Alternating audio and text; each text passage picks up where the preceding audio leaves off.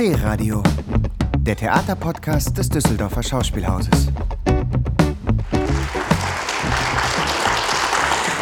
Guten Morgen und herzlich willkommen im Düsseldorfer Schauspielhaus. Mein Name ist Sonja Schilinski, ich arbeite hier als Dramaturgin und ich freue mich, Sie heute zur bereits dritten Ausgabe der Reihe The Future of begrüßen zu dürfen. Nach Veranstaltungen zur Frage nach The Future of Family und The Future of Verletzlichkeit, die Sie auf unserer Website als Podcast auch nachhören können, spricht die Düsseldorfer Kulturwissenschaftlerin und Journalistin Mitu Sanyal mit ihrem heutigen Gast, dem Soziologen Armin Nasseh, den sie gleich selbst noch vorstellen wird, über The Future of Protest. Wir freuen uns, dass Mitu diese Reihe für uns konzipiert und kuratiert hat. Sie arbeitet seit vielen Jahren unter anderem zu Gender- und Identitätsfragen und hat in diesem Bereich aufsehenerregende Publikationen vorgelegt. 2009 erschien ihre Dissertation Vulva, die Enthüllung des unsichtbaren Geschlechts. 2016 folgte Vergewaltigung, Aspekte eines Verbrechens. Und im vergangenen Jahr wurde dann ihr Romandebüt Identity veröffentlicht, das mit dem Literaturpreis Ruhr und dem Ernst-Bloch-Preis ausgezeichnet wurde und auf der Shortlist des Deutschen Buchpreises stand. Sie wissen es vielleicht, dass Sie den Text in der Uraufführung von Kieran Joel seit Oktober hier bei uns im kleinen Haus sehen können. Dazu herzliche Einladung, falls Sie es noch nicht getan haben. The Future of Capitalism lautet der Titel der Ausgabe, mit der die Gesprächsreihe am 5. Juni beendet wird. Dann wird der griechische Wirtschaftswissenschaftler Yannis Varoufakis zu Gast sein und mit Mitu Sanyal sprechen über die Frage, ob der Kapitalismus noch eine Zukunft hat. Und nun, liebe Mitu Sanyal, lieber Amin Nasseh, The Future of Protest. Wir freuen uns auf Ihr Gespräch.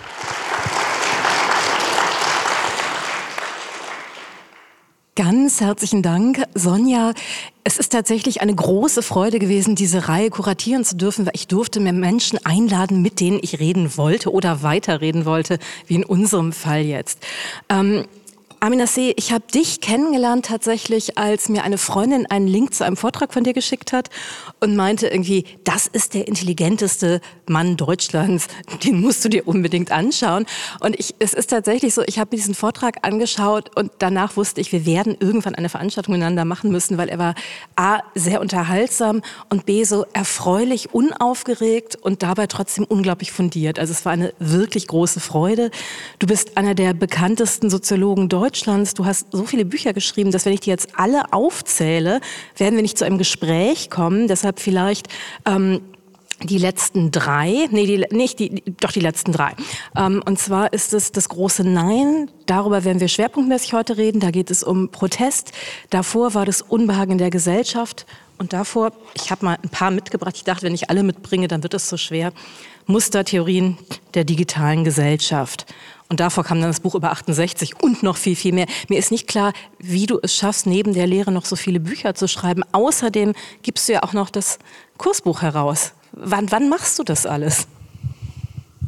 Also äh, erstmal vielen Dank für, äh, für die Einladung und vielen Dank für das Kompliment. Also mir hätte schon gereicht, der klügste Mann von Oberbayern zu sein, weil wir ja eine Konkurrenzuniversität in München haben. Deshalb ist es nicht trivial, wenn man Oberbayern sagt. Nein, also ich meine, was heißt wann? Das ist mein Job, das mache ich halt. Ähm, das, also das muss ich auch machen. Das ist fast habituell, weil ähm, das hört sich immer an wie, wie ein komischer Satz, aber für mich gilt schon, dass ich erst das schreiben muss, bevor ich das verstehe. Und ähm, man denkt immer, das sei umgekehrt. Das Schreiben ist ja doch eine sehr interessante Kulturtechnik, die ähm, eine Eigendynamik hat. Man, man, ich meine, das weißt du wahrscheinlich noch besser als, als Literatin. Das ist eine andere Art des Schreibens, aber auch das wissenschaftliche Schreiben. Man, man, man fängt an und es gibt eine Eigendynamik des Arguments und des Textes. Und das finde ich nach wie vor immer noch sehr spannend. Und wann ich das mache, naja, also gibt ja so einen schönen Bundeswehrspruch, ne? der Tag hat 24 Stunden und wenn das nicht reicht, nehmen wir die Nacht dazu. Es ist tatsächlich so, dass wenn ich Bücher schreibe, irgendwie mir Leute immer sagen, ach, woher, woher wusstest du denn so viel über das Thema? Und ich denke, naja, das ist ja beim Recherchieren dazu gekommen. Ich wusste das vorher auch noch nicht, als ich das Buch geschrieben habe. Ja. Ja, das ist das literarische Schreiben ist vielleicht auch noch mal anders. Ich meine, du machst ja beides, aber ähm, das, das wissenschaftliche Schreiben, das, das geht natürlich schon auf auf Forschungsergebnisse zurück und es sieht so aus, als sei das quasi eindeutig, was man hinschreibt, aber das ist es natürlich nicht. Und das Lesen ist ja auch eine Kulturtechnik, die nicht mit eindeutiger Wahrnehmung zu tun hat. Also wenn man das nur wahrnehmen müsste, müsste man nicht argumentieren. Und äh, die, in diese, diese Lücken sind eigentlich spannend beim Schreiben und äh, ja, deshalb mache ich das auch vergleichsweise gern. Bevor wir gleich über Protest reden, kannst du noch kurz etwas zum Kursbuch sagen? Weil ich habe mich wirklich wahnsinnig gefreut, dass es sozusagen eine, eine ähm, Renaissance erfahren hat. ja, das Kursbuch, man muss es jetzt wahrscheinlich nicht vorstellen, dass es das gibt. 1965 von Hans Magnus Enzensberger gegründet und war sicherlich, äh, hat, hatte mal sehr, sehr, sehr große Zeiten als vielleicht so eine zentrale linke Form der der Öffentlichkeit, die es noch nicht gab. Ähm, 20, das ist ein, eingestellt worden 2008 glaube ich, ähm, hatte viele unterschiedliche Wege genommen und ist eigentlich eingeschlafen. Und äh, ich war selbst auf der Suche nach einem, nach einer Textmöglichkeit zwischen Wissenschaft und Feuilleton. Und ähm, der Verleger Sven Murmann und äh, sein Geschäftsführer Peter Felixberger waren auch auf der Suche und dann kam irgendwann die Idee, dass man eigentlich das Kursbuch wieder machen müsste. Und wir machen das natürlich anders als das vorherige Kursbuch. Das Kursbuch ist eine Idee, ähm, an einem Thema unterschiedliche Perspektiven unter zwei Buchdeckel zu bekommen. Und das gelingt mal besser, mal schlechter, aber es ist sozusagen der Versuch, der Versuch, genau das zu machen und es, das funktioniert erstaunlicherweise. Also ein sehr altmodisches Medium auf Papier. Man kann es natürlich auch elektronisch kaufen und lesen, also kaufen vor allem ist das Stichwort. ähm, aber es sind sozusagen altmodisch lange Texte von 30.000 Zeichen und an denen halten wir auch fest, äh, weil man dann doch durchaus mal genauer argumentieren werden kann und ähm, auch gezwungen wird, manche Dinge zu entwickeln und nicht einfach zu behaupten. Ich mache das sehr gerne mit dem Kursbuch. Wir sind inzwischen drei Herausgeber, also Peter Felixberger und Sibylle Andal, das ist die Leiterin der Wissenschaftsredaktion der Frankfurter Allgemeinen Zeitung. Die ist jetzt seit, äh, seit einigen Monaten dabei und das macht große Freude. Naja, und es ist ja immer auch eine zumindest in irgendeiner Form politische Intervention. Es geht ja immer um die Themen, wo es gerade ein bisschen brennt. Nicht immer, man, aber, aber meistens. Ja, das ist immer eine Intervention. Ob es immer eine politische ist, ist die Frage. Natürlich kann man alles politisch beobachten. Wir, wir versuchen auch Autorinnen und Autoren zu haben, die, die, die tatsächlich Fachleute für bestimmte Dinge sind und äh, vielleicht selber gar nicht merken, was das für eine politische Bedeutung hat, äh, was dann auch, was da auch entwickelt wird das hängt ein bisschen auch mit meiner Art von Soziologie zusammen, die, ähm, die, die nicht politisch in dem Sinne ist, dass jeder, jeder soziologische Satz politisch ist, sondern dass man dann auch genauer beschreiben kann, was eigentlich politische Sätze zu also Vermögen, ja, das, äh, es gibt ja auch noch andere Sätze als politische und die sind trotzdem wichtig und dann sagt man, sie seien politisch, womit wir mitten in der Schwierigkeit wären, wie eigentlich Sprecherpositionen entstehen. Sag da noch mehr zu, das ist so schön. Ach, also ähm, soll ich richtig soziologisch jetzt reden am Sonntagmorgen? Ähm, ein bisschen, ja. Ein Dafür bisschen. bist du eingeladen. Das, das, das hatten wir eingekauft. Ja. Naja, also jetzt ernsthaft gesagt, das, ähm, ähm, es ist ja nicht so, dass alles, was bedeutsam ist, gleich ein politischer Satz ist. Ich würde, also ich bin ja, ich bin ja nur ein Forscher, ja, und ich, ich würde jetzt hingehen und sagen, was ich mache, sollte methodisch kontrolliert passieren und theoretisch kontrolliert passieren. Und wir merken natürlich, dass jemand, der politisch redet, ähm, auf ganz bestimmte Dinge zielt. Ob, ob gewusst oder nicht gewusst, ist es gar nicht so wichtig. Man zielt eigentlich, wenn man politisch redet, immer auf, auf kollektiv bindendes Entscheiden. Ne? Das ist sozusagen, ähm, wenn uns irgendwas nicht passt und wir würden sagen, das muss geändert werden, dann, dann wollen wir nicht, dass das, dass das jetzt hier für uns geändert wird. Ja, also es soll keine, keine Flaschen mehr mit blauen Etiketten geben, sondern grüne. Ein politischer Satz wird das eigentlich erst, wenn das für alle Flaschen gelten soll oder für zumindest für viele Flaschen gelten soll. Und das ist eine andere Erfolgsbedingung des Redens als als wenn ich die Flaschen verkaufe oder als wenn ich ästhetisch danach frage, ob man eigentlich solche Flaschen noch haben sollte. Die zitieren, glaube ich,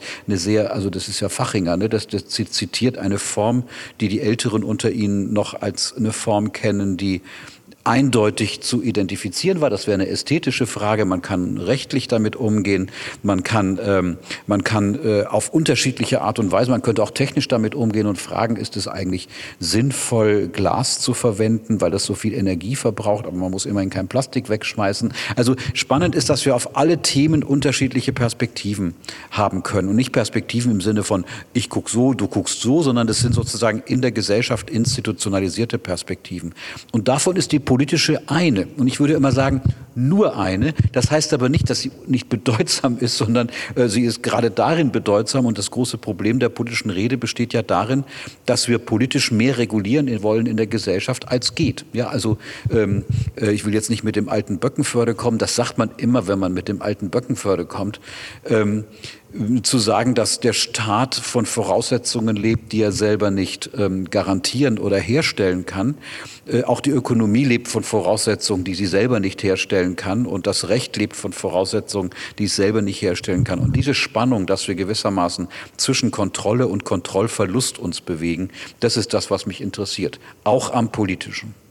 Naja, und du untersuchst ja immer die Strukturen dahinter, damit man sozusagen irgendwie nicht das den einzelnen in unserem Fall jetzt Protest versteht, sondern versteht, was sind die sozusagen die Strukturen, die irgendwie auch den verschiedenen Protesten gleichen. Du hast diesen wunderschönen Satz gesagt, ähm, den ich jetzt falsch zitiere, aber inhaltlich, dass irgendwie das Problem halt ist, wir wissen, was zu tun ist bei den meisten irgendwie politischen Problemen, die wir haben und trotzdem lässt es sich nicht umsetzen. Und das ist ein riesiges Problem. Ja, das ist im Prinzip ähm, eine meiner Forschungsfragen. Ja, also etwa, wenn man das auf die, auf die zentralen ähm, Probleme bezieht, mit denen wir uns, mit denen wir uns beschäftigen. Also nehmen wir das, das, den Klima, das Klimawandelproblem. Wir, es gibt relativ wenig Wissensprobleme, was den Klimawandel angeht. Wir, wir wissen eigentlich sehr viel und wir wissen auch nicht nur analytisch sehr viel, wir wissen auch im Hinblick darauf, was geschehen müsste, relativ viel. Also wir müssen, es gibt eigentlich einen, einen Punkt, an dem man ansetzen kann. Der CO2-Ausstoß muss gesenkt werden, äh, womöglich sogar ganz vermieden werden nach einer bestimmten Zeit. Und jetzt haben wir es mit einer Gesellschaft zu tun, die unglaublich leistungsfähig ist in ihren Strukturen. Die kann ja eine ganze Menge. Und trotzdem gelingt es nicht, genau das zu tun. Also das ist, ich, ich, ich interessiere mich als Soziologe, und das ist jetzt sozusagen explizit kein politischer Satz, weil politisch würde man sagen, Leute, ihr, ihr müsst dies und das und jenes machen. Ihr solltet jetzt auch nicht, wenn wir einen Scherz machen, lachen, weil wenn man lacht, mehr CO2 ausgestoßen wird, als wenn man mit, mit, mit kaltem Herzen zuhört und ähm, die Atmung nicht ganz so schnell geht, nicht lachen. Und, und das ist sozusagen, ähm, das wäre ein politischer Satz. Ja, also mich interessiert eher die Trägheit, also die Trägheit sowohl von Personen als auch von, von Gesellschaften, von sozialen Systemen. Wir kennen das ja selber aus dem eigenen Leben.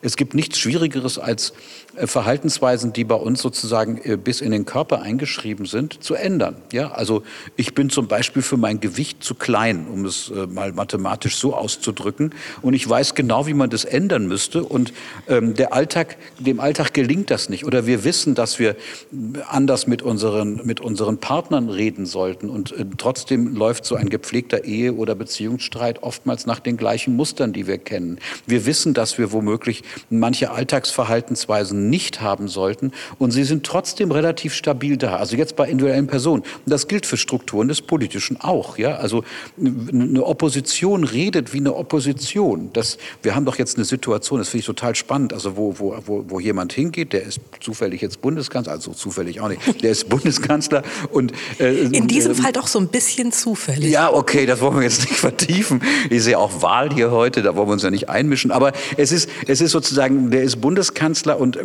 und ruft eine Zeitenwende aus und dann kommt die Opposition in, in Gestalt, Sie erinnern sich an, das war irgendwie am 27. oder was Februar, ich weiß es nicht mehr genau. Und dann ähm, dann kommt die Opposition und dann kommt äh, Friedrich Merz und äh, hält eine Rede und ist zunächst einmal ungefähr sieben bis acht Minuten staatstragend und macht alles mit. Und er muss geradezu habituell auf einmal als Opposition reden und er findet irgendeinen das war ziemlicher Quatsch, was er da gesagt hat. Also er findet irgendwelche Dinge, dass er als Oppositionspolitiker natürlich Opposition sein muss, weil im politischen System geht das gar nicht anders, ähm, entsprechend zugerechnet zu werden. Das sind so, so Dinge, wo man sieht, dass wir viel stärker von den Strukturen dessen abhängen, was als ähm, Erwartbarkeit da ist. Also Struktur ist ja auch so ein Begriff, wenn man nicht weiter weiß, sagt man, oh, die Struktur. Struktur heißt eigentlich nur, dass es Erwartungen gibt, an denen man schwer vorbeidenken kann. Und, und äh, das kann man tatsächlich beobachten. Und wenn man diese Trägheit versteht, geht, kann man vielleicht ein paar intelligente Lösungen finden, wie man gegen diese Trägheit vorgehen kann. Ich will ja zwei Dinge gleichzeitig zu sagen. Die eine Sache ist, ich glaube ja tatsächlich nicht, dass wir wissen, was wir was die wirklichen Lösungen wären. Also irgendwie, wenn es ums Abnehmen geht, ähm, würde es nicht jedes Jahr 50 neue Bücher dazu geben, die sagen, das funktioniert ja nicht und das funktioniert auch nicht, das funktioniert auch nicht. Wenn es um Beziehungen geht, wir wissen, wie wir es eigentlich machen müssen, da wissen wir es auch nicht. CO2 vielleicht schon. Ähm, also das, das Gemeine ist, manchmal ist ja sogar die Lösung noch komplex. Ja, natürlich. Also ich sage ja nicht, dass wir das alles wissen. Also wir, wir, wir wissen die Ziele. Ja? Also wir wissen genau, dass wir die CO2 loswerden, los, los, loswerden müssen. Das wissen wir. Also ich habe nicht behauptet, dass wir die Wege dorthin kennen. Das wäre ja naiv, das, das tatsächlich zu glauben, sondern ich, äh, ich würde sagen, wir, wir wissen, was die Zusammenhänge sind, wie das erreichbar ist. Aber wir wissen nicht, wie, wie, wie sozusagen die Gesellschaft das kann. Es ist hochinteressant, wenn Sie, wenn Sie, wenn Sie, das kennen Sie wahrscheinlich alle, ja, also Diskussionen haben, ähm, man lädt sich äh, Naturwissenschaftler, nicht so komische Leute wie uns, sondern, sondern die, die richtig was wissen. Und ähm, die erklären die Dinge und sagen, also äh, dies ist ein Parameter, dies ist ein Parameter, dies ist ein Parameter und dies ist ein Parameter. Und dann konfrontiert man die damit, dass die Parameter auch noch soziale Parameter, kulturelle Parameter, Parameter sozialer Ungleichheit und so weiter und so weiter kennen, dann stellt man gewissermaßen fest, dass die Komplexität des Problems größer ist als das Wissen darüber, was man eigentlich erreichen soll. Das ist, also das ist der Versuchsaufbau, weswegen man Soziologen braucht, sonst bräuchte man die nicht. Wenn, wenn, wenn sozusagen dieser, dieser Bereich, in dem man was erreichen soll, nicht auch eine Eigendynamik, ein Eigenleben, ein, eine eigene Existenz hätte. Also das ist fast wie die Stofflichkeit von Dingen, mit denen sich die Naturwissenschaften beschäftigen. Und dazu gehört, ich meine, du bist eine Kulturwissenschaftlerin, wenn man, wenn man sich, wenn man die Trägheit kultureller Bedeutungen sich anguckt, das ist doch hochinteressant, dass wir Kultur nicht von jetzt auf gleich neu erfinden können, ja, sondern, sondern wir arbeiten uns ab an Dingen, die wir zum Teil gar nicht haben wollen, die trotzdem da sind. Und das, das ist doch eigentlich, hm, ja, ein richtig aufregender Gegenstand, weil man kann ihn eigentlich nur an den Verhaltensweisen der Menschen sehen und diese sind stabiler als das, was wir uns darüber einreden. Es ist so schön, also weil als du das große Nein geschrieben hast, ähm, kam dieses Buch und ich dachte mir, hurra, das lese ich direkt als Recherche für meinen nächsten Roman, weil es da um Protestformen geht, um unterschiedliche Protestformen. Und ich habe da gleich irgendwie noch ganz persönliche Fragen an dich. Aber erstmal hatte mich das ja verblüfft, dass du gesagt hast, Protest ist ja ein relativ modernes Phänomen. Irgendwie, wir, weiß ich nicht, im Mittelalter haben wir nicht so viel. Also gab es auch in gewisser Form, aber sehr anderen. Also Protest Protest gab es natürlich immer, aber nicht Protestbewegungen. So, das ist in der Tat ein modernes Phänomen und ähm, ich, ich habe mich da in dem Buch auch gar nicht so sehr empirisch für bestimmte Protestbewegungen interessiert, sondern für die Frage, wie kommt es eigentlich zu Protest? Also der Soziologe, der funktionalistische Soziologe hat eine relativ einfache methodische Herangehensweise. Ähm, wir sehen, dass es überall zu Protesten kommt, von rechts, von links, von oben, von unten, von hier, von dort und ganz unterschiedliche Themen, die, die relativ ähnliche Dynamiken entwickeln. Und ähm, da das immer wieder auftaucht, in, in, auf der ganzen Welt, in unterschiedlichsten Ländern, in unterschiedlichsten Kulturen, wie man immer die auch unterschiedlich jetzt beschreiben will, ähm, muss es ja ein Problem geben, das durch Protest gelöst wird, sonst würde es nicht überall Proteste geben. Das ist meine funktionalistische Methode, ja, zu sagen, also wenn etwas persistiert, muss es ja für irgendwas gut sein, sonst wäre es nicht da. Und das ist jetzt nicht, für irgendwas gut heißt nicht, das ist toll, ja, also, man, ich, also wenn ich was Böses sagen darf, ähm, ungleiche Geschlechterrollen, die es immer gab, scheinen ein Problem zu lösen. Ne? Das, also, das wäre die gleiche, die gleiche Herangehensweise. Welches Bezugsproblem wird dadurch gelöst? So, und so ähnlich versuche ich das mit Protest zu machen. Und das ist die erste Beobachtung. Die zweite ist, wir erleben in der Moderne, das heißt in, in, in Sozialformen, die seit ungefähr 300 Jahren existieren, die sich gegen Tradition richten, übrigens nicht nur in Europa, sondern äh, auf der ganzen Welt, könnte man sagen, äh, in der Kommunikation eine höhere Wahrscheinlichkeit von Nein-Stellungnahmen. Also, dass man irgendwie was sagt und dann sagt der Nächste Nein, das stimmt nicht. Das ist hochvoraussetzungsreich. Ja? Also wenn man sich die, du hast das Mittelalter angesprochen, das kennen Sie alles noch aus der Schule. Ja? Wie, wie funktioniert Vasallenherrschaft? Vasallenherrschaft funktioniert im Prinzip durch ein großes Ja. ja? Also es war letztlich nicht möglich, jemandem, der über einem stand, ähm, zu widersprechen. Inzwischen ist das hochwahrscheinlich, dass widersprochen wird. Also das ist sozusagen der zweite Schritt. Und der dritte Schritt ist, dass dieses Nein in modernen Gesellschaften in die Institutionen hinein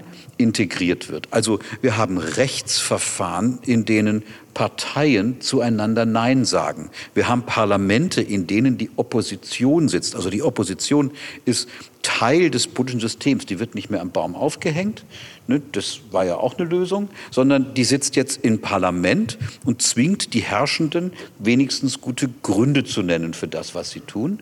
Ähm, Her Majesty's Loyal Opposition hat man im Viktoria, äh, viktorianischen äh, England gesagt. Also die Opposition war loyal zum politischen System. Oder wir kennen es aus der aus, der, aus dem Erziehungs-, aus dem Bildungssystem. Wir wollen eigentlich, wie heißt das, kritische Menschen erziehen, was ja eine Paradoxie ist. Ja, also die sollen kritisch und selbst sein, aber erzogen werden von außen. Das heißt, wir wollen, wir wollen, dass sie Nein sagen, aber nicht zu viel. So, und, und das taucht überall auf. Und dann ist der nächste Argumentationsschritt, wenn in diesen Institutionen das Nein zu wenig Wirkung hat, dann geht es aus den Institutionen raus und produziert Protestbewegungen. Also eine Protestbewegung, die auf die Straße geht, egal worüber. Ja? Also äh, äh, ich sag's mal böse, äh, ob das Pegida oder Fridays for Future ist. Genau, du bist der Mann, der dafür berühmt ist, dass er Pegida und Fridays for Future miteinander vergleicht, nicht inhaltlich, sondern formal. Genau, rein formal.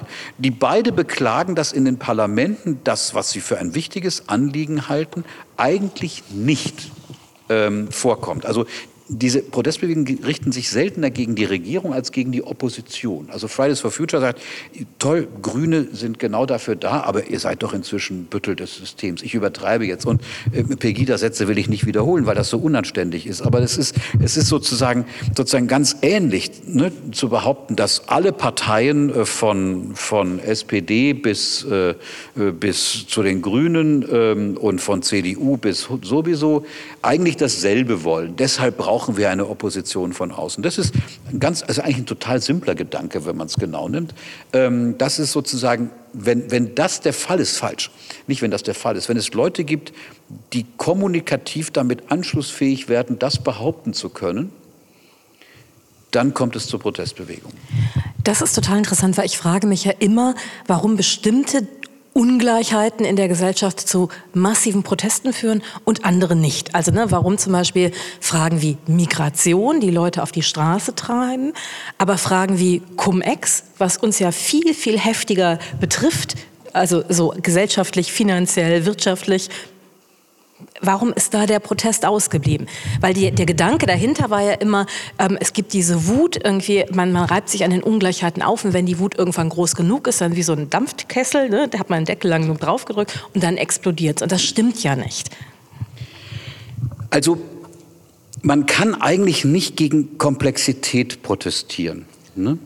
Also das kann man an Protestbewegungen auch sehr schön sehen. Sie müssen auch zum Teil gegen die Intentionen der beteiligten Personen die Problemlagen vereinfachen. Und es ist keine Kritik an Protestbewegungen. Also man kann nicht eine Protestbewegung damit gründen, dass man einen systemtheoretischen Soziologen ähm, auf einen Marktplatz stellt und er hält jetzt einen Vortrag über, über paradoxe, ähm, paradoxe Rückkopplungsschleifen in sozialen Systemen. Kann man machen, hört aber keine Sau zu. Ja, das ist sozusagen, da, damit kann man keine Proteste organisieren. Man muss gewissermaßen Kausalitäten konstruieren, die relativ einfach sind. Und, und ähm, mit einfach meine ich nicht banal, mit einfach meine ich nicht unbedeutsam und so, sondern ich meine damit, dass Protest ja nur funktioniert, wenn man das Problem kommunikativ so einrichtet, dass dass selektiv darauf relativ leicht zugegriffen werden kann.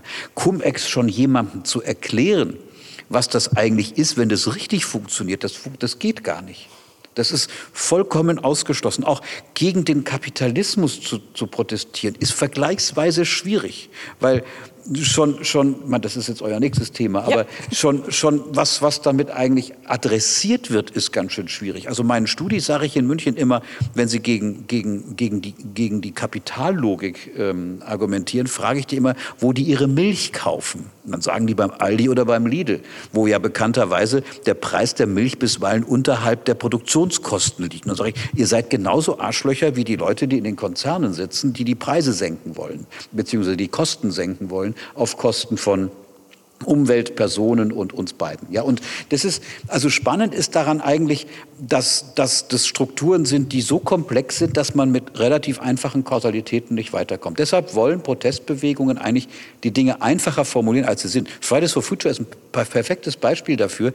Die sagen relativ einfache Sätze und werden jetzt selber darauf gestoßen, dass die Art und Weise, wie man das erreichen kann, viel schwieriger ist, als man so denkt. Und äh, das ist das Spannende, also das empirisch Spannende. Dann aber das ist ja auch super spannend, dass genau das Ihnen ja vorgeworfen wird und dass du sagst, Sie müssen das aber machen. Ja, natürlich. Also ich meine, das müssen Protestbewegungen, sonst sind sie nicht. Also wenn man, wenn man daraus jetzt eine Beratung für Protestbewegungen machen würde, würde ich sagen, äh, stellt da um Gottes Willen keine Soziologen vorne hin oder sowas, ja, oder Kulturwissenschaftlerinnen oder Naturwissenschaftler, sondern ihr müsst gewissermaßen eine Übersetzungsleistung machen. Und das, man, das ist ja für politisch relevante Sätze immer der Fall. Also ist gerade Wahlkampf gewesen. Wahlkampfsätze sind wie soll ich sagen, nicht die intelligentesten Sätze im Ich war letztens System. bei einer Wahlkampfveranstaltung. Ich bin da eingeladen worden, bin dann tatsächlich hingegangen bei den Grünen ähm, und ich dachte, es geht um Themen und ich bin da hingegangen und habe mich irgendwie auf Pazifismus, auf irgendwie, wie ist es mit Polizeiabschaffen vorbereitet. Die Fragen, die gekommen sind, waren,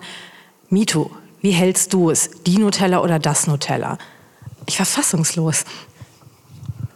Und wie ist es richtig? die Nutella? Ich, ich, ähm, äh, vielleicht Frage ans Publikum, wichtige Frage ans Publikum. Nein, ähm, äh, wichtige, Frage, wichtige Aufforderung ans Publikum. Ich werde irgendwann in hoffentlich einer halben Stunde, wir verquatschen uns immer schnell, ähm, es auch öffnen und Sie können dann auch noch Fragen stellen. Sie können jetzt schon mal anfangen, was Sie darüber nachdenken, was Sie an dem Titel interessiert, äh, an dem Thema interessiert. Also es, es war tatsächlich und und alle waren glücklich, nur ich nicht. Also ja, das ist, das ist genau das Problem. Also es ist auch ein Problem von Politikberatung. Ne? Also Politikberatung findet ja nicht mit den Sätzen statt, die im Wahlkampf entsprechend vorkommen. Ne? Das, das, ist, das ist ja klar. Also das finde ich jetzt auch ehrlich gesagt gar nicht so kritikwürdig. Ja? Ähm, die, die, also wir, wir wissen aus der Forschung, aus den Politikwissenschaften machen dazu eine ganze Menge. Wer hat eigentlich Parteiprogramme gelesen? Fast niemand. Übrigens die Leute in den Parteien selber auch nicht. Ja, das ist auch nicht so richtig spannend, um es mal ganz vorsichtig zu formulieren. Das meiste davon ist Folklore. Die viel interessantere Frage ist, was ist eigentlich der Punkt, an dem man an dem man etwas erreichen kann. Also die Grünen sind insofern interessant, als sie ja selber aus Protestbewegungen entstanden sind.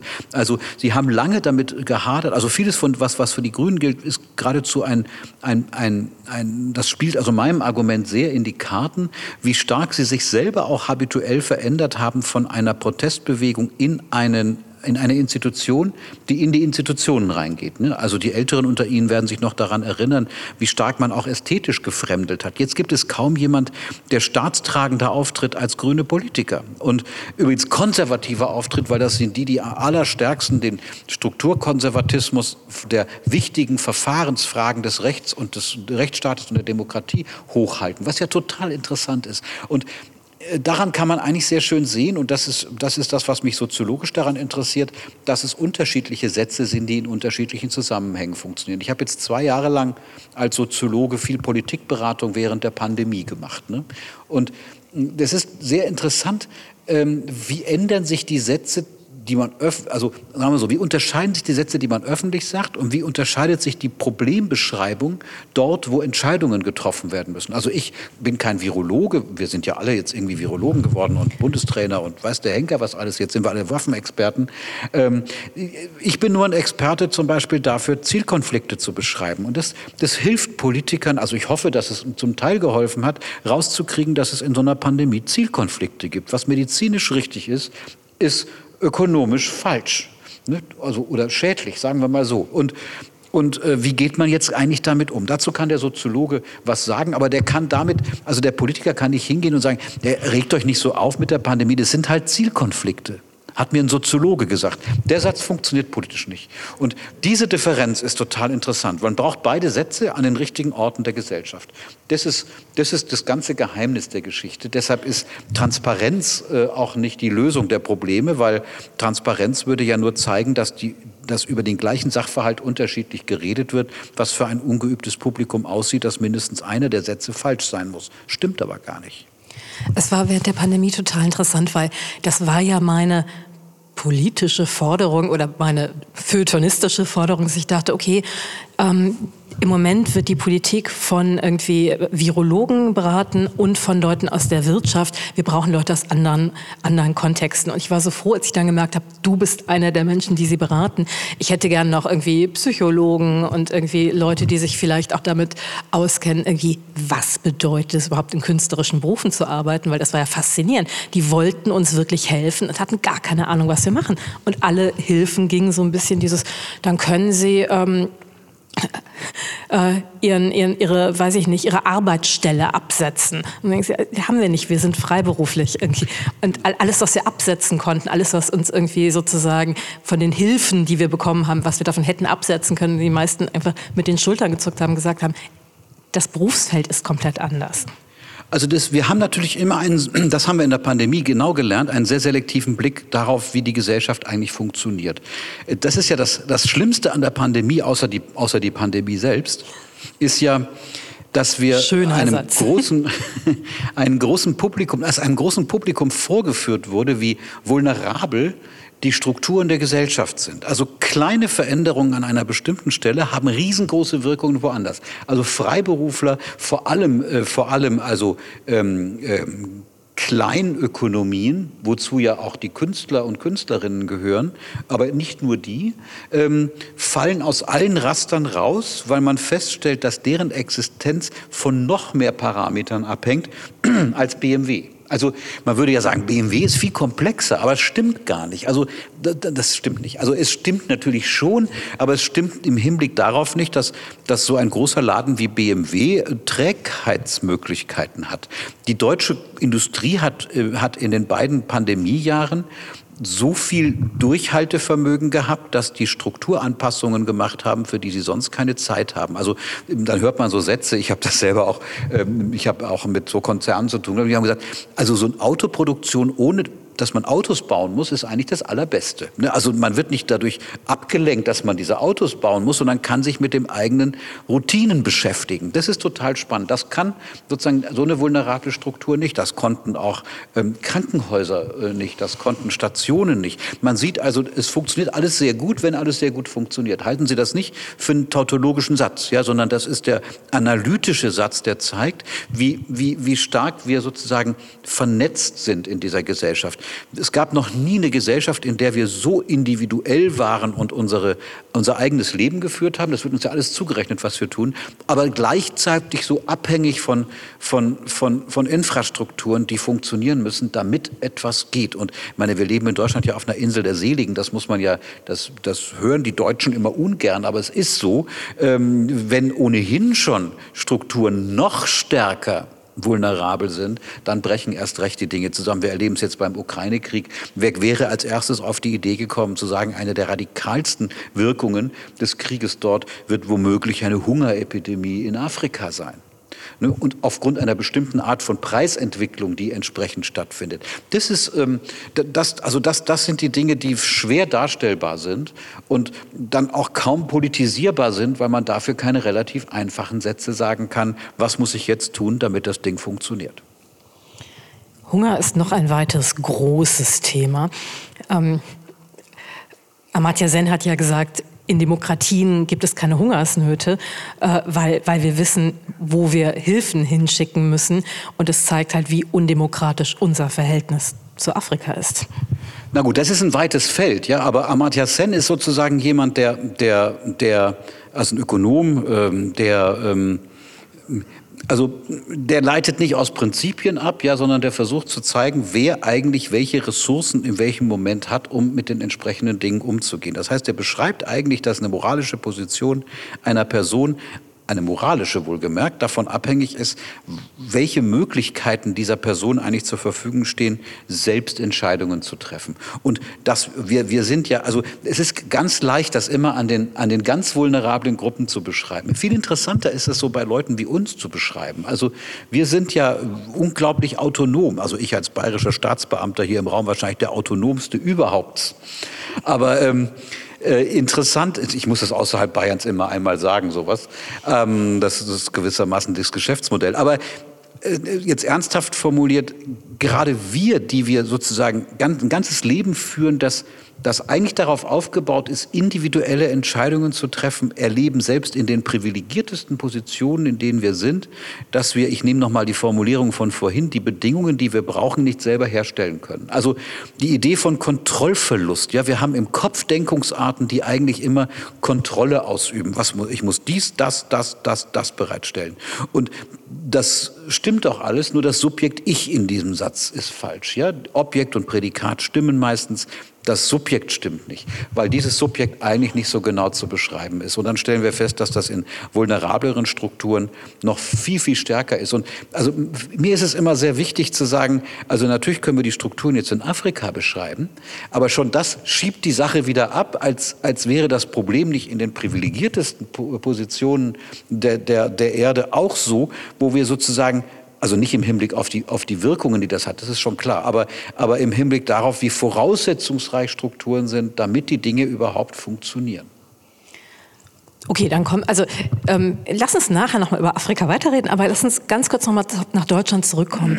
Weil als ich dein Buch gelesen habe, ich war am Anfang völlig begeistert, weil, weil es Dinge greifbar und verständlich gemacht hat und irgendwann wurde ich ein bisschen deprimiert, weil ich dachte, okay, eigentlich ist Protest total systemstabilisierend, wenn man das sich so anschaut. Ja, was heißt systemstabilisierend? Also Systeme stabilisieren sich immer. Das ist ja, ein, das hört sich ja an wie so ein politischer Satz, ja, System stabilisieren. Systeme sind, habe ich ja gesagt, träge. Die müssen irgendwie mit Abweichungswahrscheinlichkeiten umgehen. Sorry, wenn ich das so technisch sage, ja. Also ähm, das, das sehen wir überall, ja. Die, die, die müssen gucken, wie es irgendwie weitergeht. Und, und natürlich gehört Protest dazu. Ich sage ja nicht, dass der Protest mh, hm, die Themen delegitimiert. Ganz im Gegenteil, ich würde sagen, die Funktion besteht darin, dass ein Gesellschaftssystem in der Lage ist, bestimmte Themen zu platzieren. Das ist systemstabilisierend, in der Tat. Also, äh, und Protestbewegungen haben genau die Funktion, Themen zu, zu zu etablieren, an denen man nicht vorbeikommt. Also dafür ist Fridays for Future übrigens eines der besten Beispiele. Es ist ja keineswegs so, dass Fridays for Future das Thema erfunden haben. Ja, also Club of Rome 1972, da, stehen, da, da steht in dem Buch viel Schmarrn auch drin, was heute so nicht, also Dinge, die nicht ganz mehr so gelten, äh, um es in der hiesigen Stammessprache zu sagen. Ähm, die, aber das, die, die Grundgerüste sind bereits da gewesen. Die Älteren unter Ihnen kennen noch Heumar von Dittfurt. Erinnert sich an den jemand? Ja, der hat im ZDF Sendungen gemacht in den 1970er und 80er Jahren, wo sie jeden Satz, so wie er gesagt ist, heute genauso bringen könnten. Diese Kordanzüge könnte man heute ästhetisch nicht mehr vorführen. Aber das ist doch, das doch, doch, die sind wirklich sehr entzückend. naja gut, also wir wollen uns nicht ästhetisch streiten. Ich wollte nur sagen, man sieht an den Fernsehbildern, dass das nicht von heute ist, aber man sieht, dass die Sätze da sind. Und jetzt ist spannend, wir wissen das alles schon vergleichsweise lang, hat aber relativ wenig Wirkung. Jetzt kommt Fridays for Future und zwingt dazu, dass jede politische Partei oder politischer Akteur sich zum Thema verhalten muss. Also sogar die AfD, die sich dafür einen Scheiß interessiert muss dazu was sagen. Also die sagen bei uns nur deutsches CO2 oder irgendwie sowas. Ja, also das, das, das, also man kommt nicht daran vorbei, zu, an dem Thema etwas zu machen. Das ist ein Erfolg von der Protestbewegung. Und das, das hat es ja an Protestbewegungen in der Bundesrepublik, also ich beziehe das jetzt mal wirklich auf Deutschland, immer wieder gegeben. Also äh, die Älteren unter Ihnen werden sich an, an Wiederbewaffnungsproteste äh, in den 50er Jahren äh, äh, erinnern. Oder natürlich alles, was irgendwie mit diesem großen Komplex 68 Und wir alle alle haben das Gefühl, hat ja nichts gebracht. Und ja, das stimmt nicht. Ich meine, uns fehlt ja die Kontrollgruppe. Also wir müssten ja jetzt die gleiche Gesellschaft noch mal daneben haben, äh, ohne diese Protestbewegung. Und das, das stimmt ja nicht. Also, dass es nichts gebracht hat. Protestbewegungen werden niemals eins zu eins umsetzen, was sie wollen. Und ich würde sagen, Gott sei Dank. Weil das, was die Protestbewegung formuliert, meistens vergleichsweise zu einfache Lösungen sind. Aber sie haben die Funktion, in so ein System so hineinzuwirken, dass sich diejenigen, die Entscheidungen treffen müssen, davon so verunsichert fühlen, dass sie die Entscheidungen zumindest anpassen müssen. Ich weiß, das ist, das ist, hört sich vielleicht fast unsympathisch an, ja, weil man das natürlich nicht aus der Perspektive einer Protestbewegung sagen kann. Aber wir wissen doch inzwischen, dass sich auch Protest professionalisiert. Also wenn man sich Agenturen anguckt, die Proteste organisieren, dann wissen die das ganz genau. Also die sagen niemals, das wird jetzt einfach eins zu eins in Regierungshandeln umgesetzt sondern die interessante Frage ist, wie man eigentlich aus einer starken ökologischen Forderung ähm, ein Gesetz machen kann, in dem man zumindest ansatzweise bestimmte Dinge erreichen kann. Ich halte ja, ich glaube, das habe ich auch in dem Buch geschrieben, ich weiß es nicht mehr genau, ich habe es lange nicht mehr reingeguckt, ähm, aber ich habe es irgendwo geschrieben, eine der revolutionärsten Dinge, die es in der Bundesrepublik Das war das gegeben hat. 68er Buch. Das war was? Das war das 68er Buch. Das BAföG. Ist, ja. Genau, dann steht das da drin. Es ist ja auch egal. Also BAföG ist eine Revolution gewesen. Ne? Und zwar, also die Forderungen waren Antikapitalismus, riesengroße Sachen und so, so Sätze, an die man, die man halt toll findet, an die man sich ja auch gewöhnt. Ja? Also man muss ja empirisch sagen, man gewöhnt sich ja an so Forderungen. Das Schlimmste wäre, wenn man sie gleich umsetzen würde. Würden ja auch Protestbewegungen unter Gefahr geraten. Aber im, im Lichte dieser Proteste haben sich bestimmte Akteure, das waren die Sozialdemokraten in den 1970er Jahren, Gedanken gemacht, wie organisiere ich jetzt eigentlich sozialen Ausstieg? Und das BAföG hat tatsächlich das revolutioniert, dass man auf der einen Seite natürlich äh, gerade hier in dieser Region äh, äh, Reformen an Hochschulen hatte, indem man Hochschulen überall gegründet hat, vor allem übrigens im Fachhochschulbereich, und zweitens ähm, den Leuten Zugang ermöglicht hat, und zwar Schichten, die vorher nicht akademisch ausgebildet worden sind. Und das Tolle ist, Entschuldigung.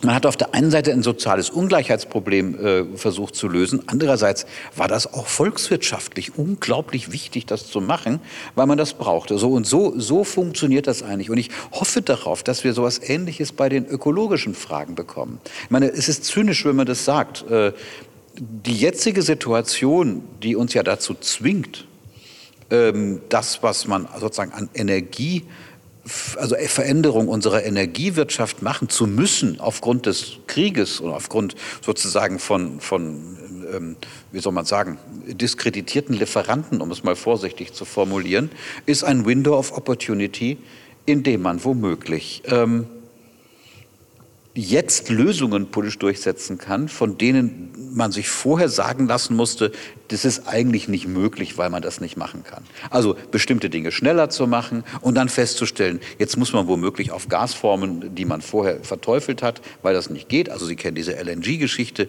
Das ist alles nicht, nicht lustig, was da gerade passiert. Aber man, man sieht auf einmal eine, Entschuldigung, welche eine Geschichte? LNG, was ist das? das ist sozusagen, das sind, äh, das ist Gas aus Fracking. Oh, oh ja, das- das kennen wir. Mhm. Das äh, verflüssigt wird, ähm, also Flüssiggas, das über die Meere geschippert wird und jetzt werden neue Terminals dafür gebaut. Das Gas war eine Brückentechnologie für die, für die, Energie, für die, für die Energiewende, ne? was ja auch nicht falsch gedacht ist. Ähm, das ist ein Gas, das aus Russland kommt. Jetzt ist dieses Gas weg. Was macht man also? Verfeuert man Kohle? Macht man das weiter mit Atomkraft? Macht man dies so und so und so? Man sieht jetzt auf einmal, wir, können jetzt ein Gas bekommen, das viel teurer ist und die Anreize sind viel stärker, auf erneuerbare Energien viel stärker zu kommen. Selbst die bayerische Staatsregierung hat äh, die äh, Abstände zwischen den Windrädern, wovon man vorher gesagt hat, dass das Abendland das 37. Mal untergeht, wenn man das machen würde, aufgehoben. Und Sie sehen, jetzt sagen wir, jetzt haben wir vorher so getan, äh, als ging es um die ganz großen Dinge. Ja, und dann geht es auf einmal um eine Verordnung des bayerischen Wirtschaftsministeriums im Hinblick auf Baugenehmigungen für für Windkraftwerke. Und das ist der Verarbeitungsmodus einer komplexen Gesellschaft. Das darf man nicht gering schätzen. Wir haben gleichzeitig auch jetzt Atomkraft als nachhaltig kategorisiert. Ja, was heißt wir? Also es, Ja, okay. das, das, der, der Streit läuft ja noch, ne? Und äh, meine, da gibt's unterschiedliche Auffassungen. Also ich bin äh, strikte dagegen, das, äh, das, das zu tun. Übrigens seien Sie vorsichtig, wenn Sie, wenn Sie, Sie bekommen überall Fonds angeboten bei den Banken, wenn Sie ein bisschen Geld übrig haben, nachhaltig zu investieren. Da sind jetzt natürlich, wenn diese EU-Sache durchgeht, die entsprechenden Sachen drin. Das kann übrigens ökonomisch ganz ganz lohnend sein. Also ich will hier keine Beratung machen, aber man muss sich sozusagen klar machen, die Dinge ordnen sich in so einer Gesellschaft immer neu. Ja, also das ist gewissermaßen etwas, was wo spannenderweise die Leute aus ihren unterschiedlichen Perspektiven dann tun, was entsprechend geht. Ich glaube trotzdem daran, dass in so einer Krisensituation, also zumindest kann jetzt der letzte Depp nicht mehr hingehen und sagen, also die Sache mit dem Energiewandel, das brauchen wir eigentlich nicht. Das läuft doch eigentlich alles ganz gut. Und ich, ich weiß, dass das, man kann sympathischere Sätze sagen dazu, aber die analytischen Sätze dazu muss man sagen, man muss die Verarbeitungsform der Gesellschaft kennen. Und jetzt auf die Protestsache zurückzukommen. Es sind die Protestbewegungen, die uns dazu zwingen, mit diesen Dingen uns auseinanderzusetzen. Übrigens auch in negativer Hinsicht. Also Pegida und ähnliche haben migrationspolitisch in den letzten Jahren mitregiert. Ne? Also es gab durchaus viele Leute, die haben sich durchaus verunsichern lassen von den Sätzen der Umvolkung und diese ganzen Schweinereien, über die man öffentlich entsprechend redet. Das ist ja, das, das, und äh, du hast es vorhin gesagt, man muss das strukturell vergleichen. Das ist etwas durchaus Ähnliches. Wir reden in der Pandemie von der Zivilgesellschaft und denken immer, das ist was Tolles. Ja, also die, die, die, die Schwurbler sind auch Zivilgesellschaft. Also Zivilgesellschaft heißt eigentlich Bewegungen außerhalb der Institutionen des politischen Systems. Und äh, wenn man sich etwa das, wenn man das mit Portugal vergleicht, Portugal hat nun eine sehr schwache Zivilgesellschaft. Das war viel einfacher, zum Beispiel Impfkampagnen oder ähnliches in Portugal äh, durchzusetzen, weil nicht also jeder Depp dagegen geredet hat mit, mit Argumenten, die er gerade erfunden hat und denkt, dass sie immer schon da gewesen sind. Aber da muss ich ja auf dein Buch Das Unbehagen der Gesellschaft zurückgreifen. Ähm, und das war ja wirklich, dass ich dann dachte, ja, aber es zeigt uns, wir leben in einer Demokratie. Es kann diesen, diesen, diese Nein-Stellung geben. Es kann Leute geben, die sagen, wir sind aber dagegen. Und in, weiß ich nicht, also du hattest diesen, diesen hübschen irgendwie ähm, chinesischen ähm, Wissenschaftler zitiert, der irgendwie gesagt hat, ihr macht das, es ist alles viel zu ineffizient, wie ihr das macht. Ja, Sauting Yang ist das. Ich kann das nur empfehlen, wenn Sie mal ein Wochenende Zeit haben, lesen Sie äh, äh, Unter dem Himmel von Sauting Yang. Das ist einer der, der wichtigsten Philosophen Chinas. Ich habe mich in den letzten Jahren viel mit, mit, mit chinesischen Sozialwissenschaften und Philosophie beschäftigt, soweit das auf, auf Englisch oder Deutsch vorliegt. Natürlich nicht auf Chinesisch, das kann ich nicht. Das ist, also man kann da eine interessante Entwicklung ausmachen. Das ist gar nicht so lange her da hat man von dort aus irgendwie defensiv argumentiert und gesagt, na ja, also wir, die Demokratie, das ist, das passt kulturell nicht zu uns oder wir sind noch nicht so weit oder ihr müsst auch sehen, wir müssen so ein riesiges Land erstmal Infrastruktur und so weiter. Wir kennen die ganzen Argumente. Heute wird, wird, wird offensiv argumentiert. Da wird gesagt, also das hat Zhao Tingyang äh, durchaus so ähnlich formuliert, die Demokratie löst Probleme, die man ohne die Demokratie nicht hätte. Das ist also schon interessanter Gedanke mit einer neokonfuzianistischen Idee, die, die, die eigentlich Joseph de Maistre, ich weiß nicht, ob Sie den kennen, das ist einer der wichtigsten Gegenaufklärer nach der französischen Revolution gewesen. Wenn man das mal nebeneinander legt, ist das hochgradig kompatibel miteinander. Der hat gesagt, nach der französischen Revolution, Revolution ist super und so kann man alles machen. Nur der Effekt ist, dass kein Mensch mehr genau weiß, wo er hingehört. Ne?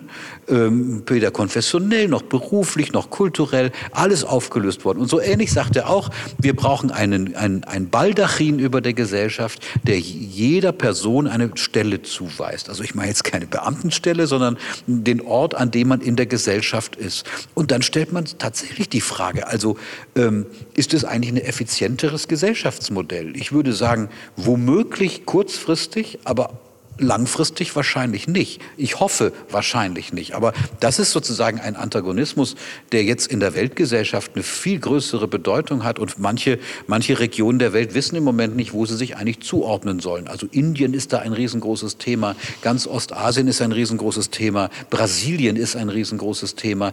Die Vereinigten Staaten sind ein riesengroßes Thema, von denen man auch nicht genau weiß, ob sie in ein paar Jahren noch zur westlichen Hemisphäre gehören, was diese sozusagen Idee von Demokratie und und Pluralismus angeht.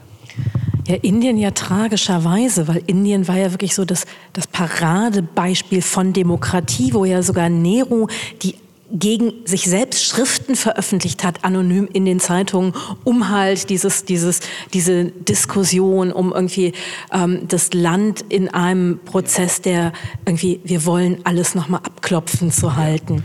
Also Und jetzt mit Modi ist es sehr, sehr anders. Es ist sehr anders, aber es ist zumindest, da, da kennst du dich wahrscheinlich besser aus als ich, aber das sozusagen interessant ist ja, ich glaube, das macht die Stabilität zum Teil auch der indischen immer noch aus, ähm, dass es gelungen ist, die Verfahren ähm, zu legitimieren. Also wir unterschätzen, wie stark die Demokratie von, von, von funktionierenden und vor allem legitimierten Verfahren abhängig ist, was Rechtsstaat und was die Frage angeht, wer eigentlich in die Positionen kommt. Das, das, ähm, wir, wir kennen das sozusagen aus, aus schlechten Filmen über erfundene Bananenrepubliken.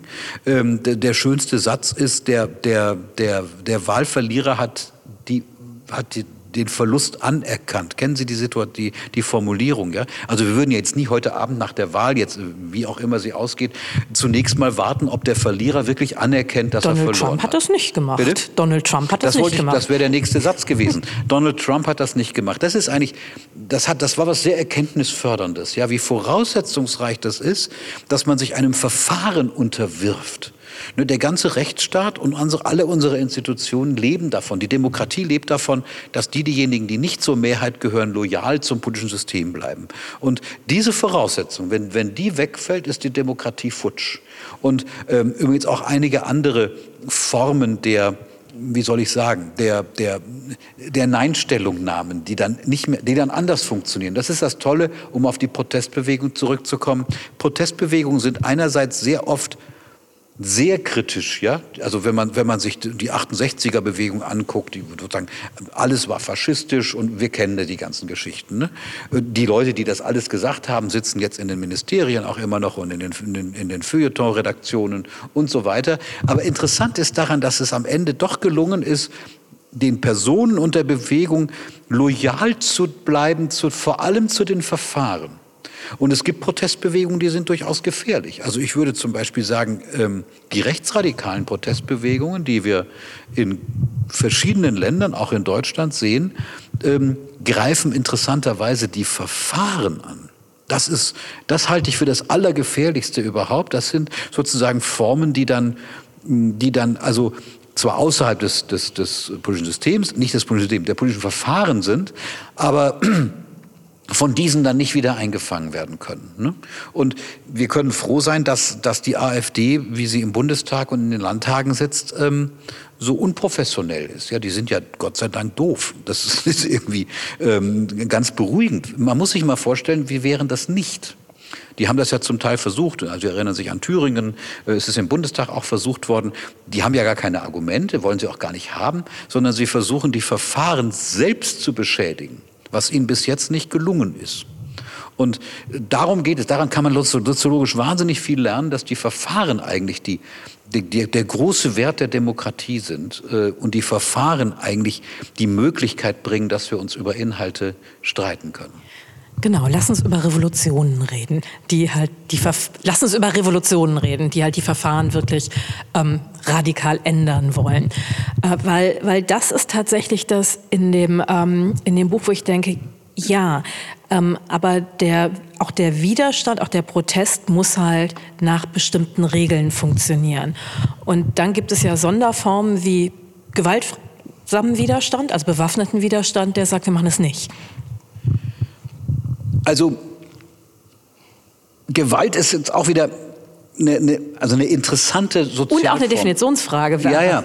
Also genau, das ist eine Definitionsfrage. Wo fängt das eigentlich an? Gewalt ist ja, das, das kennen wir auch aus Mikrosituationen von Gewalt. Gewalt ist äh, beides. Es ist Machtverlust und Machtgewinn. Also wenn, wenn, ich, wenn ich keine Möglichkeit mehr habe, mich durchzusetzen, neige ich eher, also jetzt ich nicht ich, das ist jetzt. Nee, es ist in der Regel äh, ein Zeichen von zu wenig Macht haben, weil sonst irgendwie genau. hätten wir andere Möglichkeiten, ganz, ganz unseren genau, Willen durchzusetzen. Ganz genau. Also wir können das in vielen politischen Systemen sehen, dass, dass das politische System dann gewaltsam wird, wenn es die Macht verloren hat. Also Macht bedeutet ja nicht, dass ich eine Gewaltposition habe, sondern Macht im Machtkreislauf der Gesellschaft oder der, des politischen Systems bedeutet, dass diejenigen, über die Macht ausgeübt wird, aus vergleichsweise freien Stücken der Macht folgen. Ne, also man muss nicht hinter jeden einen Polizisten stellen. Und das größte Problem, wenn man hinter jeden einen Polizisten stellen muss, muss man auch die Polizisten dazu bringen, das zu tun, was der Machthaber will, was unglaublich schwierig ist. Ähm, Gewalt ist gewissermaßen äh, schon eine Form, die Macht, das war deine Formulierung, verloren zu haben. Äh, manchmal ist Gewalt natürlich auch der, die einzige Möglichkeit, auf bestimmte Dinge hinzuweisen. Ja? Und äh, das würde ich jetzt in unserer Breiten nicht sehen, aber es ist durchaus so, dass, dass es gewaltsame Verhältnisse gibt, gegen die, man, gegen die man vorgehen muss. Wir sind ja daran gewöhnt, in sehr pazifizierten ähm, Situationen zu, zu leben. Deshalb fällt es uns auch so schwer, die Selbstverteidigungsmöglichkeiten der Ukraine irgendwie einzubauen in Weltbilder, die wir haben, weil wir uns von diesen Dingen ja weit, weit, weit entfernt haben und nicht daran gewöhnt sind. Ne? Also ich hatte meinen Aha-Moment tatsächlich, weil ich habe ja immer gewaltfreien Widerstand so als haha, irgendwie ähm, Karlau als die heilige Kuh hochgehalten und habe irgendwann in den Recherchen über ähm, den Unabhängigkeitskampf in Indien gelernt, wenn es den bewaffneten Widerstand nicht gegeben hätte, wären die Briten natürlich nicht gegangen. Die sind nicht gegangen, weil Gandhi Salz aus dem Meer rausgeholt hat und irgendwie Kleider gesponnen hat. Das war auch ganz wichtig. Das war auch irgendwie, ähm, wie soll ich sagen, als Pressearbeit unglaublich wichtig. Aber wenn es den Druck des, des bewaffneten Widerstandes nicht gegeben hätte, wäre die Unabhängigkeit viel, viel, viel später, wenn überhaupt, erreicht worden. Und es ist immer noch für mich ein Problem. Also weil ich es immer noch, ähm, weil ich immer noch damit hadere. Ja, ich meine, Gewalt ist nichts Hübsches, aber das ist sozusagen äh, das wenn man jetzt sagt, das hat es immer gegeben, ist es kein Argument. Ja? Aber ähm, ähm, wir, wir sehen ja, welche soziale Funktion Gewalt hat. Also im Moment kann man es ja bei der, bei der ganzen Diskussion um Waffenlieferungen und Ähnlichem ja sehr interessant beobachten. Es ist ja nicht die Alternative äh, kämpfen oder verhandeln. Es wird ja bisweilen so diskutiert, was ja wahnsinnig naiv ist. Das geht ja nicht darum zu kämpfen oder zu sagen, man muss gegen Russland jetzt einen vollständigen Sieg erringen. Was soll das denn eigentlich bedeuten? Interessant ist, dass wir aus der Kommunikationsforschung ziemlich genau wissen, wissen, Spieltheorie zum Beispiel, ähm, dass Verhandlungen und Kompromisse nur möglich sind, wenn beide Seiten etwas beizutragen haben. Ne? Also wenn, wenn ich sozusagen waffenstarrend bin und du hast keine Möglichkeiten, warum soll ich einen Kompromiss mit dir eingehen? Die, die, die Gewalt ist ja interessanterweise in politischen Systemen immer schon institutionalisiert und zwar als Drohung. Also auch in dieser Gesellschaft, die, die total pazifiziert ist, gibt es eine Gewaltdrohung. Zahlen Sie mal Ihren Steuerbescheid nicht. Also es ist nicht so, dass die Polizei dann irgendwie mit dem Schießgewehr kommt, aber sie, sie wird ähm, irgendwann kommen. Ja, und das Konto wird erstmal gefändet. Also das ist der erste Schritt. Ja, das ist ja noch harmlos. Ja, also das Konto wird gefändet und wenn, wenn, wenn üblicherweise ist ja auf dem Konto dann nichts drauf, sonst hätte man es ja bezahlt, äh, dann kommt man vorbei und es wird, äh, es gibt dann Erzwingungshaft. Zum Beispiel, ja, das ist sozusagen, oder die Dinge werden mitgenommen oder ähm, versuchen, bei einer, bei einer Aus Ausweiskontrolle rennen Sie mal weg. Also rennen Sie, machen Sie das nicht. Ja, stellen Sie sich vor, was dann passieren würde. Also das Gewaltmonopol des Staates heißt ja nicht, dass das keine Gewalt gibt, sondern es gibt eine Gewaltandrohung. Und durch die Kasernierung der Gewalt ist es natürlich sozusagen in den Verfahren drin. Wir, wir achten sehr darauf, dass Gewalt nicht legitim ist, nur wenn sie staatlicherseits und so weiter. Das kennen wir alles. Also das heißt, auch diese Gesellschaft ist nicht gewaltfrei, sondern sie funktioniert als Drohung. Und das Beispiel mit der Ukraine, im Prinzip würde ich sagen, ähm, natürlich muss, muss, muss die Ukraine jetzt einen Widerstand äh, produzieren und wahrscheinlich auch sehr stark militärisch aktiv sein. Aber es ist vor allem wichtig zu zeigen als Drohung, dass man, wenn man wollte, das und das machen könnte, erst dann gibt es eine, eine Möglichkeit, überhaupt miteinander zu verhandeln. Und es hört sich irgendwie natürlich nicht nett an, weil wir unter, unter Kompromiss ja normalerweise verstehen, dass wir uns beide aus freien Stücken aufeinander zubewegen. Aber wenn es um Machtfragen geht, gibt es keine freien Stücke. Naja, ich glaube ja sowieso nicht daran, dass Kompromisse irgendwie ähm, eine gute Lösungsstrategie für Konflikte sind, weil Kompromisse würde ja bedeuten, wir treffen es auf dem kleinsten gemeinsamen Nenner. Also ich gebe was auf, du gibst was auf und ich glaube ja tatsächlich, dass ähm, dass es für die meisten Konflikte Lösungen gibt, wo wir beide was dazugewinnen könnten.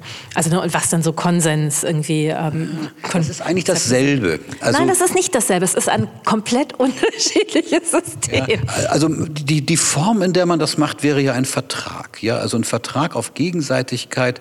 Dann würden natürlich beide Seiten gewinnen. Ja, aber sie können das eigentlich nur, wenn sie gegenseitig äh, füreinander auch relevant sind. Und das, das ist sozusagen also Kompromiss. Äh, gut, von mir aus auch Konsens. Ich bin äh, mit Konsens habe ich es nicht so. Aber äh, nehmen wir mal einen Konsens an. Ein Konsens ist von Augenhöhe abhängig. Ein Konsens absolut, kann ich mit absolut. niemandem haben, wo ich die Augenhöhe nicht habe. Und das ist ja strukturell was ganz Ähnliches. Ja, also das heißt, man muss beide Partner sozusagen müssen Anerkennungsmöglichkeiten haben. Das können kulturelle Anerkennungsmöglichkeiten sein, das können Anerkennungsmöglichkeiten alltäglicher Routinen sein, das können womöglich auch militärische Anerkennungsmöglichkeiten sein. Also jetzt nicht zwischen uns beiden, äh, aber, aber nein, ich meine jetzt ernsthaft, das ist ja das, also Anerkennung äh, ist, ist, ist ja eine, eine, eine bidirektionale Form. Ja? Wir, wir erkennen uns, wir anerkennen uns wechselseitig anerkennend. Das wie, ist das Entscheidende. Wie würdest du dann gewaltfreien Widerstand bewerten in diesem System? Weil es ist ja eine Sonderform der Gewalt. Also gewaltfreier Widerstand ist ja eine Form von Gewalt, die die halt nicht wie Gewalt aussieht. Ja, also die ist natürlich eine, eine, Zwangsmaßnahme. Also wenn ich jemanden dazu zwingen will, etwas zu tun, was er nicht will, ja, das ist übrigens die soziologische Definition für Macht, ähm, dann muss ich die Kosten dafür erhöhen, ähm, das nicht, also für den anderen das nicht zu tun. Also wir kennen dafür unterschiedliche Medien. Ne? Also ähm, äh, Kindererziehung ist eine Form von gewaltfreiem Widerstand. Kinder sind genial darin, ähm, Macht zu brechen. Ne, weil man Macht ja nicht daran erkennt, wer die mächtige Position hat, sondern daran erkennt, ob die, über die die Macht ausgeübt wird, auch tun, was sie tun sollen. Und Kinder sind perfekt darin. Ne? Und die, also gerade de deswegen gibt es so viel Gewalt, gerade in Familienzusammenhängen, weil, weil Leute damit nicht umgehen können zum Teil. Es ist ganz schrecklich zum Teil äh, in diesen Situationen. Die spannende Frage ist, wie kriegen wir sie trotzdem dazu, das Richtige zu machen? Die stellen sich die Frage natürlich genauso. Wie kriegen wir die Eltern dazu, uns doch das, das zu erlauben? Und das ist ein wechselseitiger Prozess, in dem Drohpotenzial da ist. Jetzt nicht im Sinne das von Gewalt, aber ein gewisses Drohpotenzial. Und gewaltfreier Widerstand heißt ja nicht Gewaltfreiheit, sondern heißt Widerstand. Das heißt also, wenn du das und das nicht tust, werden die Kosten für dich riesengroß sein. Also ein Streik ist zum Beispiel ein gewaltfreier Widerstand. Gewaltfreier Widerstand in dem Sinne, dass jeder Streiktag ordentlich viel Kohle kostet. Oder politische Loyalität. Ne? Wenn die Bahn wieder streikt, meine, bei der Bahn weiß man manchmal nicht, ob gerade Streik ist oder ob sie so nicht funktioniert. Aber es ist, also wenn die Infrastruktur schlecht genug ist. Aber der Bahnstreik ist ja für politische Akteure sehr riskant, weil, man, weil da ja wieder darauf hingewiesen wird, dass bei der Bahn es gut noch Gründe gibt für die Leute zu streiken, weil man von ihnen nämlich mit zu wenig Ressourcen verlangt, ein System aufrechtzuerhalten, was mit diesen wenigen Ressourcen tatsächlich nicht funktioniert. Ne? Und, äh, und äh, das ist gewaltfreier Widerstand. Ein gutes Argument ist übrigens auch gewaltfreier Widerstand. Also gutes Argument würde heißen, jemanden zu dekouvrieren und zu zeigen, dass der, dass der, der wunderbare Satz, den man gesagt hat, eigentlich das Gegenteil von dem bedeutet, was gesagt wird. Ich weiß nicht, ob du sowas auch meinst, aber ähm, als organisierter gewaltfreier Widerstand ist das schon da. Fridays for Future ist gewaltfreier Widerstand. Also jeden Freitag darauf hinzuweisen, dass. Ne, und das kann man noch so, mehr, so, so stark diskreditieren. Und man kann ja bei allen Protestbewegungen nach irgendwie doofen Sätzen suchen. Man kann auch bei allen Regierungen nach doofen Sätzen suchen. Die interessantere Frage ist die Konstellation, in der das stattfindet. Ich freue mich sehr, dass wir miteinander reden konnten. Ich freue mich sehr, dass ihr da wart, dass Sie da waren. Einen schönen Sonntag Ihnen noch.